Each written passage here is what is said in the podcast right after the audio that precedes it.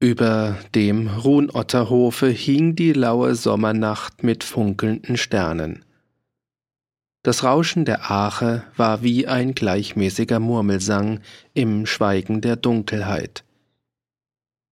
Aus den Ställen tönte zuweilen das Klirren einer Kette und der murrende Laut eines Rindes. Sonst kein Zeichen von Leben in der Nacht. Die angrenzenden Höfe lagen wie ausgestorben, und vom nahen Leuthaus klang nicht wie sonst das Schreien und Singen trunkener Knechte. Doch aus weiter Ferne von dem nach reichen Hall ziehenden Tal des Schwarzen Baches war immer wieder ein mattes, wirres, wunderliches Geräusch zu hören. Das klang wie wenn man Erbsen in einer blechernen Schüssel rüttelt. Es war der ferne Lärm des andächtigen Bittganges, den alle wegfähigen Mannsleute, Weiber und Kinder von der Ramsau, vom Schwarzeck, vom Tauben und vom Hintersee zum heiligen Zeno unternahmen. Mit Wehr und Eisen, mit Geld und Vieh, mit Karren und Sack. Immer leiser, immer ferner klang dieser wunderliche Lärm. Der regungslose Wächter, der vor dem Hagtor des Ruhnotterhofes auf einem Grasbuckel saß, mit dem Biedenhänder über den Knien, musste immer schärfer lauschen, um noch einen matten Hall dieses erlöschenden Lärms zu vernehmen. So oft er das leise Gerüttel der Erbsen in der Blechschüssel hörte, war in ihm die Frage, ist die Mutter mitgezogen oder hat sie bleiben müssen, und hat man auch bei ihr einen halbwüchsigen Buben zurückgelassen mit einem versteckten Sparpfennig, mit einer milchenden Geiß, mit einer legenden Henne, mit Mehl und Schmalz und Salz. Lautlos kam ein Mensch von der Straße heraufgesprungen. Man sah von ihm in der Dunkelheit nur einen Schimmer des weißen Wundverbandes, der um den Kopf gewickelt war. Eine flüsternde Stimme. Der Pfarrherr ist nit zu finden. Vor der Wiedumstür da liegen die vier erschlagenen Leut. Allweil hab ich gepocht an der Tür, aber niemand hat aufgetan. Der Pfarrherr, der ist beichten gegangen, aber nit zum heiligen Zeno. Malemis lachte kurz. Jetzt wissen die Herren im Garten, wie andächtig heut in der Nacht die Ramsauer Wall fahren. Einen Augenblick besann er sich. Geh hinein und sag dem Bauern, dass er auf den Pfarrherrn nicht warten braucht. Sag, der Pfarrherr war davongelaufen.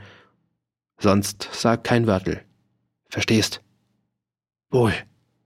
Nachher sag, dass du letzt bist und schlafen musst und tu deinen Lederküras an und nimm dein Eisen und geh hinaus zu dem Schlupf hinter dem Gärtel droben, wo wir am Abend die Gäule hinausgetan haben. Über dem Hag draußen, gleich in den ersten Stauden links da, liegt des Bauern Wehrzeug. Und Gewand und Wehr von des Bauern Bruder liegt dabei, der jung hat sterben müssen. Und ein lederner Waldsack, der ein Lützel schwer ist. Das alles musst du aufnehmen. Und trag's hinüber zum Hirscheneck beim Windbach, wo die anderen mit den Gäulen sind. Und jetzt leg deine Hand in die meinig. Willst du treu sein, Heiner? Wohl. So geh und lass den Bauern nicht merken, was geschieht. Als der Bub in den Hof schlüpfte, knarrte das Hagtor ein bisschen. Malimis setzte sich wieder auf den Rasenbuckel hin. Er lauschte über die nach Berchtesgaden führende Straße hinaus. Da war nur das dumpfe, hinter dichtem Wald versunkene Rauschen des Windbaches zu hören. Dann lauschte er nach Westen gegen den Schwarzen Bach und da konnte er von Zeit zu Zeit noch immer dieses ferne Klirren vernehmen, dieses dünne Erbsengerötel in einer Eisenschüssel. Plötzlich drehte Malimis das Gesicht gegen den Hag. Er lachte leise. Du Gänsel, du Dummes, bist du noch allweil da? Keine Antwort. Doch eine Weibergestalt löste sich grau von dem schwarzen Zaungeflecht. Meidel, jetzt muss ich grob werden, sagte Malemis ernst. Bleibst du noch länger, so könnt ein schieches Ding über dich herfallen. Schau, dass du deinen Heimleuten nachkommst. Eine zerdrückte Mädchenstimme, Ich bleib, wo du bist. Malimis schien ärgerlich zu werden, wandte das Gesicht und lauschte gegen die gartnische Straße hinaus. Das Mädel beugte sich zu ihm hinunter. Ein sehnsüchtiges Dürsten war in der leisen Frage. Tust mich denn gar nicht mögen? Er lachte ein bisschen und legte den Biedenhänder fort. Also komm halt. Mit beiden Händen fasste er das Mädel und zog es auf seinen Schoß. Wer weiß, ob wir morgen noch warmes Blut im Leib haben. Sie hatte schon seinen Hals umklammert und seine Worte erstickten unter ihren gierigen Küssen. Aber schau, Meidl, ich weiß noch gar nicht, wie du heißt. Traudi. Da musste er wieder lachen. Ich trau mich schon. Ein Stoß des wechselnden Nachtwindes fuhr durch das Bachtal her. Die Ulmen an der Straße rauschten, und deutlicher klang der dumpfe Wasserlärm des Windbaches dann wieder die Stille mit dem sanften, eintönigen Lied der Arche. Und immer waren zwei murmelnde Menschenstimmen zu hören, die wie müdes Summen vom Haus herüberklangen über den Hag. Weil der Pfarrer nicht gekommen war, sprachen Vater und Schwester für den toten Jakob den christlichen Seelentrost. Sie beteten lange. Nun verstummten sie. Guck Meidl, sagte Malemis wie ein Erwachender, leise und heiter. So schiech ist keine Lebensstund, da sie nit noch ein Bröslein Süßigkeit haben könnt. Aber pass auf, jetzt musst du auch tun, was ich schaff. Alles, Bub. Sie umklammerte ihn. Lass Lug ein Lützel. Er suchte in seiner Tasche. Da hast du fünf güldene Pfennig. Tu's nit verlieren, Geld, und jetzt lauf die Straße hinaus zum Taubensee. Wenn du viele Reiter kommen hörst, so tu die nicht erschrecken. Ich glaub, die reiten zum Schwarzenbach. Ehe sie dich einholen, birg dich in den Stauden und sind sie vorbeigeritten, so lauf wieder. Weißt du des Mareiners Haus? Das Mädel nickte an seinem Hals. Kann sein, das Haus ist leer, kann sein, ein altes, müdes Weibel ist da, dem steckt zwei güldene Pfennig in jeden Strumpf. Sag, die tät ihr einer schicken, der am Zäunel gestanden. Sonst tu kein Wörtel reden, nit von dir und nit von mir und mach dich wieder davon. Aber was? Der Anderpfennig. Er küsste sie auf die Wange. Den hebt dir auf. Von mir. Sie schüttelte heftig den Kopf. Das nit. Darfst mir alles tun, das nit. Malemis lachte. Da musst mir halt den überschichtigen Pfennig wiederbringen. Wann? Das Mädel schmiegte die Wange an seinen Hals. Und wo? Wenn's tagen will, kannst hinter dem Schwarzeck droben warten, auf dem Steig zum Hengmus. Kann sein, ich komm. Kann auch sein, dass ich ausbleib. Da brauchst mich nimmer suchen. Das hatte er ruhig gesagt, und dennoch fing das Mädel von dunkler Angst befallen an seinen Hals zu zittern an. Flink, tu folgen. Er packte sie fest, stellte sie auf die Füße und stand selber auf. Mach weiter, ist nimmer viel Zeit. Sie küsste ihn und suchte mit den Lippen die böse Narbe und flüsterte, Wirst sehen, das heilet wieder ganz. Und da bist du der Schönste von allen. Er gab ihr lachend einen Schlag auf die dralle Schattenseite. Spring jetzt, flink! Traudi rannte davon und kam zurück. Wenn aber das alte Weibel nimmer da ist? Eine Weile schwieg er. Dann sagte er hart, Dann tu, was du magst. Er hob den Biedenhänder aus dem Gras und lauschte gegen den Windbach. Hinter dem Leuthaus verhallte das flinke Schuhgeklapper des Mädels. Nun wieder die ruhige Nacht mit dem eintönigen Wellengesang im schwarzen Tal und mit den funkelnden Sternen in der stahlblauen Höhe. Nach dem Stand dieser weißenden Himmelslichter musste Mitternacht schon lange vorüber sein. Da streckte sich Malimis. Er hatte vom Windbach her ein Geräusch vernommen, wie wenn ein starker Brunnenstrahl auf eine hölzerne Kufe trommelt. Rasch verstärkte sich dieser Lärm und wurde zu einem Pochen von hundert eisernen Hämmern. Malimis trat in den Hof, drückte das Tor zu und schob die zwei schweren Sperrbalken in die Zwingen. Mit ruhiger Hand bekreuzigte er das Gesicht, zog den Biedenhänder blank und hakte die Lederscheide wie einen Gürtel um die Hüfte. Das Gehämmer dieser vielen Hufe kam immer näher, ohne seinen wirren Takt zu verlangsamen. Es stimmt. Das geht vorbei. Die reiten zum Schwarzen Bach. Durch das Schuberloch des Tores guckte Malimis auf die Straße hinunter. Nun kam's, und das war wie ein langer, schwarzer, flinker, vielfüßiger Nachtdrache, der hurtig seine Ringe schob und die Stacheln seines Rückens auf und niederzucken ließ. Nun tauchte das Ungeheuer, das aus der Finsternis gekommen, in die Finsternis hinein. Kamen bis in einer halben Stunde die flüchtenden Ramsauer auf ihrem andächtigen Bittgang nicht so weit, dass der schützende Mantel des heiligen Zeno sie umhüllte, dann wird dieser eisenschuppige Drache seinen Durst an ihnen stillen und Blut saufen. Das waren an die vierzig Reiter gewesen. So viele berittene Soldknechte unterhielt das Stift zu Berchtesgaden nicht. Es mussten auch die Domiziliaren, die jüngeren Chorherren und die wehrhaften Bürgersöhne mit ausgeritten sein. Das Gehämmer der vielen Hufe klang schon wieder wie das Getrommel eines starken Brunnenstrahls auf einer hölzernen Wanne, wurde schwächer in der Ferne und versank im Rauschen der Ache. Jetzt noch ein Stündel und die Raubleut kommen. Malimis schloss am Hagtor den Guckschuber, verwahrte den Biedenhänder in der Scheide und ging zum Haus hinüber. Aus den offenen Fenstern der großen Stube quoll ein trüber, zuckender Schein in die Nacht heraus. Der kam von den Talglampen, die neben dem Totenbrett des Haussohnes brannten und diesen Schein durchwirbelte der dünne, scharfe, duftende Rauch der Wacholderzweige, die zu Füßen des Toten in einem Kohlenbecken brannten. Lautlos trat Malimis zu dem Fenster, das neben der Haustür war, und spähte in die Stube. Den Jakob, dessen Totenbrett auf der Erde lag, konnte er nicht sehen. Er sah nur den Qualm der Talglampen und die züngelnde Wacholderflamme, in der die brennenden Nadeln wie weiße glühende Sternchen flogen. Und hinter diesem Schleier von Rauch und Licht gewahrte Malimis die zwei schweigenden Menschen auf der Ofenbank.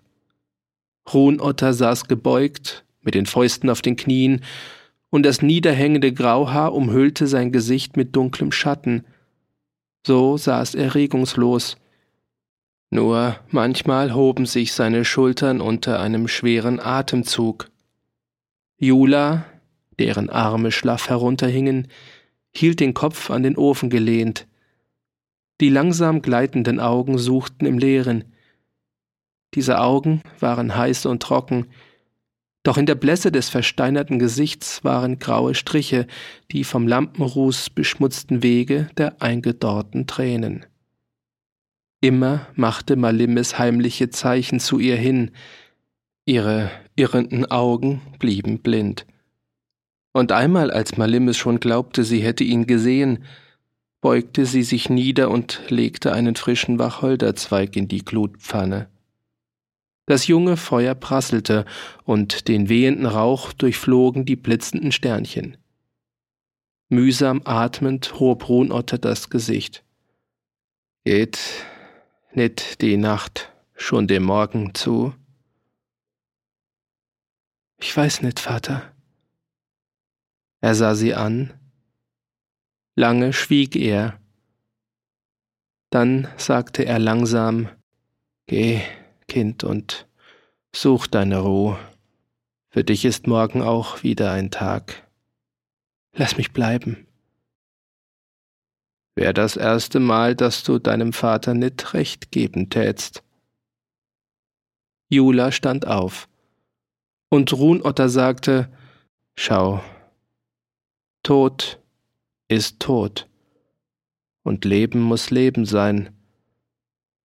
Und mir ist wohler, wenn ich weiß, dass du ein Lützel Ruh hast. Sie nickte.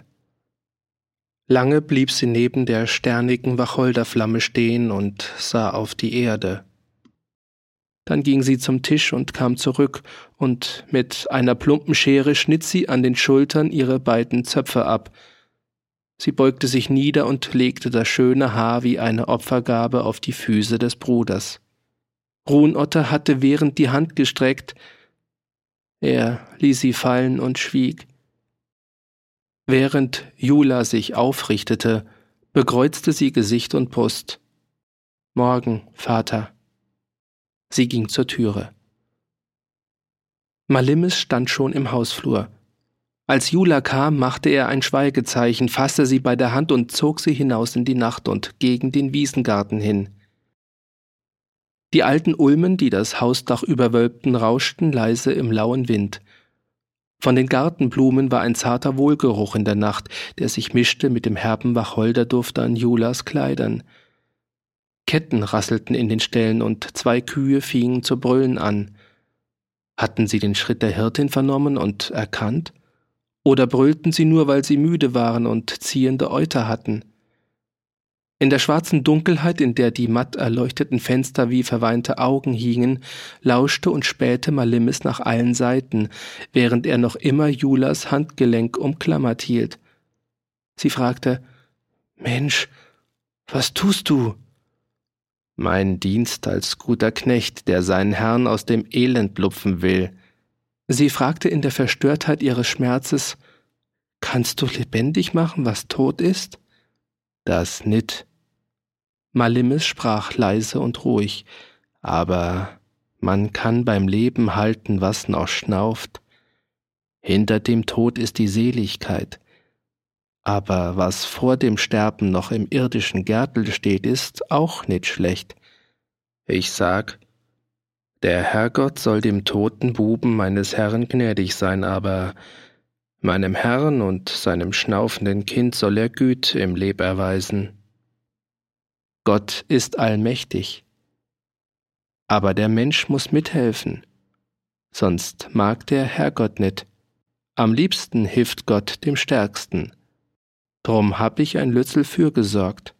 Mit erstickten Lauten unterbrach ihn Jula. Seit dem Abend hast du heimlich getrieben, ich weiß nit was. Der Vater hat nit sehen und hören können. Ich hab geschwiegen weil alles andere minder ist als meines Vaters Weh, aber dir muss ich sagen. Sie verstummte. Sag's. Du hast meines Vaters Wehr und Eisen heimlich vertragen. Ich muss mich sorgen, ob du ehrlich bist. Sie hörte einen Laut, der wie ein Kichern war, und befreite in Zorn ihre Hand. Musst nit hab sein, Haustochter. Seine Stimme bekam einen Klang von zarter Herzlichkeit. Ich bin halt so, dass ich allweil sein Lützel lachen muss, wo ein Wehleidiger heulen möcht. Ich glaub, wenn ich sterb einmal, das wird ein Stündel wie die letzte Narretei in der Fassnacht. Aber war es, ich hab deines Vaters Wehr vertragen. Noch schlechter, hab deines Vaters Mägd verjagt, die dummen Gans, hab deines Vaters Mannsleut fortgeschickt und hab deines Vaters Gaul verschleppt. Bin ein Spitzbub worden und hab deines Vaters schweren Sparbinkel heimlich aus dem Bodenloch gehoben, das ich ausgekundet hab. Dir sag ich's. Hätt's dein Vater gemerkt, so tat er's machen wie die Herren im Garten und tät mich des Unrechts zeihen, derweil ich recht tu. Mensch! Erst lass mich alles sagen. Ein halbes Stündel ist noch Zeit. Zeit? Bis die Raubleut kommen. Hast du die Reiter, die zum schwarzen Bach sausen, nit traben hören? Der Vater hat's nit gemerkt. Die andern, die Füßlings kommen, wird er merken. Musst nit erschrecken. Solche Händel hab ich schon viel erlebt, bald als Prügel und bald als Buckel. Die Herren kenn ich. Die Knecht noch besser und schau. Aber magst dich nicht niederhocken, ein Lützel, so viel zittern tust. Ich steh. Red zu. So, schau. Da drunten auf der Straße, wo der Seppi Rühsam gelegen ist, da habe ich deinem Vater recht gegeben.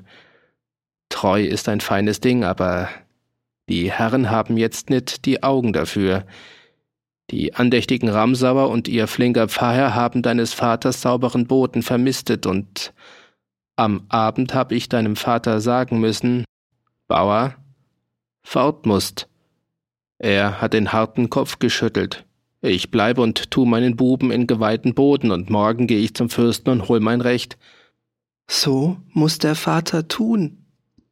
Aber der Pfarrherr ist davongelaufen und beichtet den Herrn, wie andächtig die Ramsauer sind.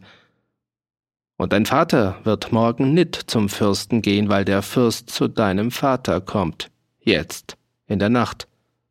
Nit selber. Fürsten schicken ihre Knecht, wenn der Weg ein harter ist. Und da wird dein Vater morgen keiner sein, der gekommen ist, sondern einer, den man geholt hat. So einer hat's nit gut. Das Leben ist diesmal ein spaßig Ding. Dem Lämmlein in der Einschicht geht's allweil härter als dem Fuchs unter hundert Wölfen. Wär dein Vater so andächtig auf die Wallfahrt gelaufen wie die Ramsauer, da tät er bei Landsverrat seines Lebens sicherer sein als jetzt, wo er redlich und treu geblieben. Jula schüttelte stumm den Kopf und presste die Stirn auf ihre Fäuste. Schau, dein Vater hat einen Mangel, wie die Sonn, von der die Blinden sagen, sie wär im Winter zu kühl und im Sommer zu hitzig. Dein Vater ist so übermäßig redlich, dass ihm die Misstrauischen das nimmer glauben. Einer, dem man das Weib genommen, einer, dem man das Kind erschlagen, einer, vor dem die Herren sich schämen und fürchten müssen? Wie sollen die Herren von dem noch glauben können, der ist treu? Tätst du das glauben? Ich nit. Wie wahrhafter dein Vater vor dem Fürsten reden wird, umso hinterlistiger und verlogener wird's für die Herren ausschauen. Alles Übermaß im Leben ist von übel auch beim Guten. Die Heiligen, ehe man ihnen das Kerzel angezünden, sind doch allweil geschunden worden. Ein Heiliger braucht dein Vater nicht werden. Mit rauer Stimme fragte Jula, Willst du meinem Vater raten, dass er lügen soll und Unrecht tun? Das nit. Aber einer, der doppelt redlich ist, muss doppelte Fürsicht üben. Dein Vater wird im schiechen Loch liegen. Er weiß nicht wie. Kann sein, es geht sein Weg aus dem Loch wieder in die Freiheit. Völlig vernagelt ist ja die Menschheit noch allweil nit. Auch Herren werden nach schwerem Wein wieder nüchtern, aber red. Es kann auch sein, dass dein Vater sich vor lauter Redlichkeit um den Hals schwätzt dass er als Ramsauer büßen muss für die Untreu der Andächtigen und dass sein Weg aus dem Herrenloch zum roten Holz geht. Verzweifelt fasste Jula den Soldknecht an der Brust. Und da hast du ihm Eisen und Wehr verschleppt? Ja, Gott sei Dank. Malimis löste sanft die zuckenden Hände von seinem Kittel. Schau, dein Vater harret doch jetzt auf Recht. Was kommt, wird ausschauen wie neues Unrecht. Und so redlich dein Vater ist, er ist doch allweil bloß ein Mensch. Da wird ihm der Zorn ins ehrliche Blut fahren.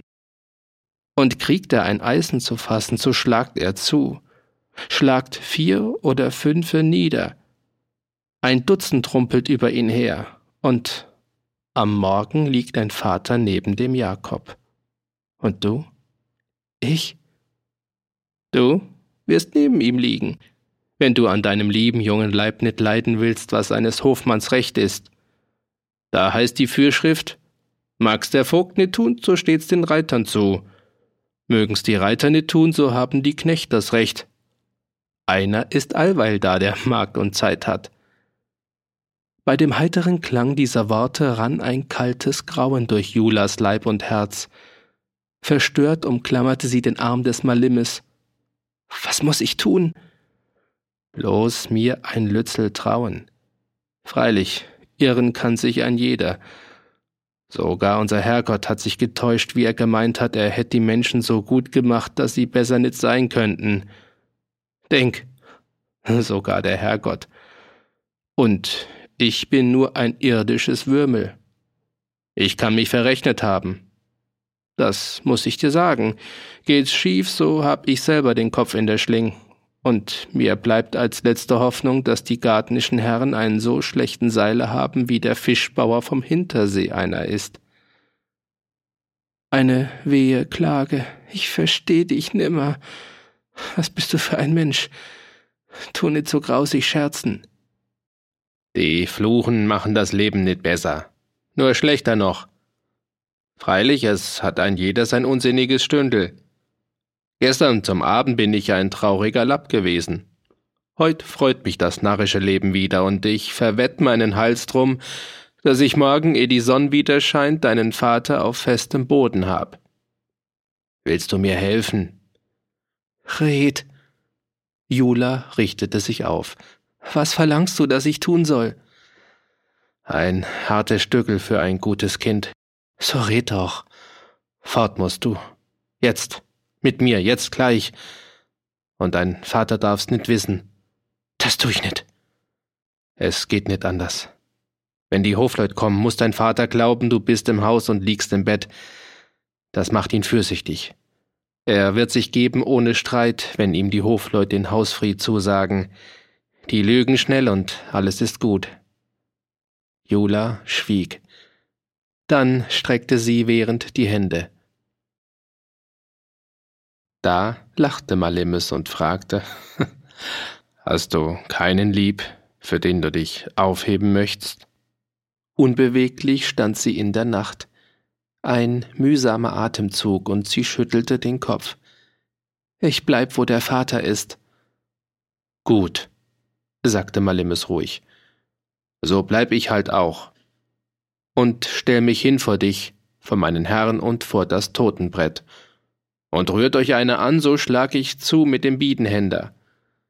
Doch statt das Eisen blank zu ziehen, koppelte er das lange Schwert vor der Brust an den Riemen, als hätte er den Wunsch nach freien Händen. Das wird eine grobe Blutsuppe geben. Er fasste mit festem Griff ihr Handgelenk. Zum Vater. Jula versuchte ihre Hand zu befreien. Ich will zum Vater. Lauschend hob Malimis den Kopf stand eine Weile unbeweglich und flüsterte Los. Im Rauschen der Ache hörte Jula von der Straße herauf ein Geräusch, das sie nicht zu deuten wusste.